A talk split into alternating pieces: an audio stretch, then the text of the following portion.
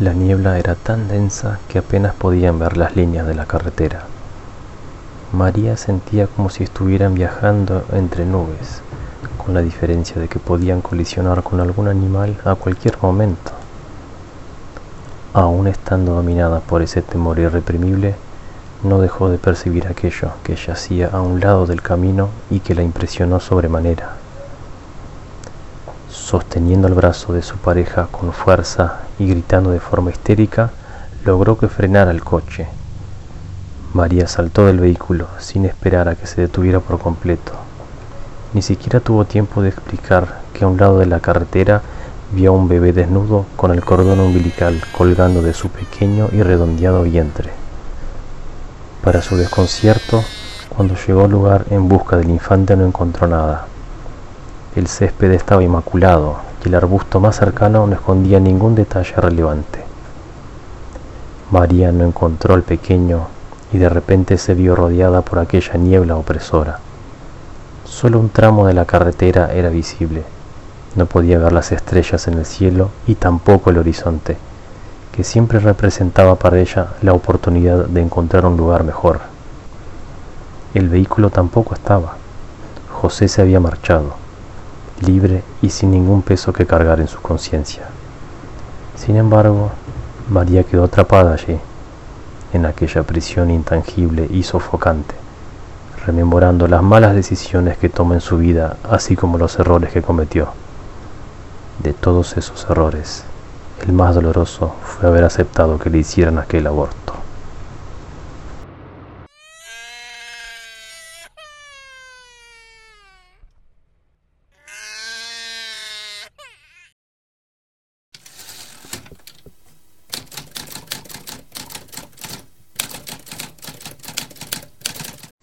Macarena había terminado de cenar y estaba lista para ir a su cama. La noche se mostraba inquieta. Afuera se podía oír como el viento fuerte volaba las hojas y sacudía las ramas de los árboles en un constante vaivén. Pero en el interior de su casa se sentía tranquila y segura. Después de pasar por siete años de dolor y humillación, finalmente estaba libre. Tenía la seguridad de que Raúl no la buscaría porque estaba encarcelado de lo contrario, estaría viviendo la habitual pesadilla que acostumbraba a tener todas las noches. Según sus propias palabras, Raúl aseguraba que siempre iría tras ella y siempre la encontraría. Mientras cepillaba sus dientes, veía los moretones y cortes en su rostro. Ya estaba resignada a ver esa imagen en el espejo, pero todo iba a cambiar. El oficial de policía que habló con ella le dijo que cuando fuera a juicio, por lo menos un año estaría encerrado, tiempo suficiente para que pudiera cambiar su vida y alejarse definitivamente de él. La sucesión de disgustos y tristeza había llegado a su fin. Al salir del baño, vio a su fiel gato acostado contra la pared. Cuando fue a acariciarlo, alguien golpeó en la puerta. Macarena se asustó porque no esperaba a nadie y ya era tarde. De inmediato descartó la posibilidad de que fuera Raúl, pero de todas formas comenzó a sentir miedo. Los golpes comenzaron a volverse insistentes y también se escuchaban en la ventana. Se imaginaba a dos personas en el exterior de su casa gastándole una broma de mal gusto, algo que sería resuelto con una llamada a la policía, pero cuando fue en busca de su móvil fue interrumpida por una oleada salvaje de sonidos. Impactos violentos en todas las ventanas de la casa y también en todas las puertas, incluso en los cuartos y en el baño.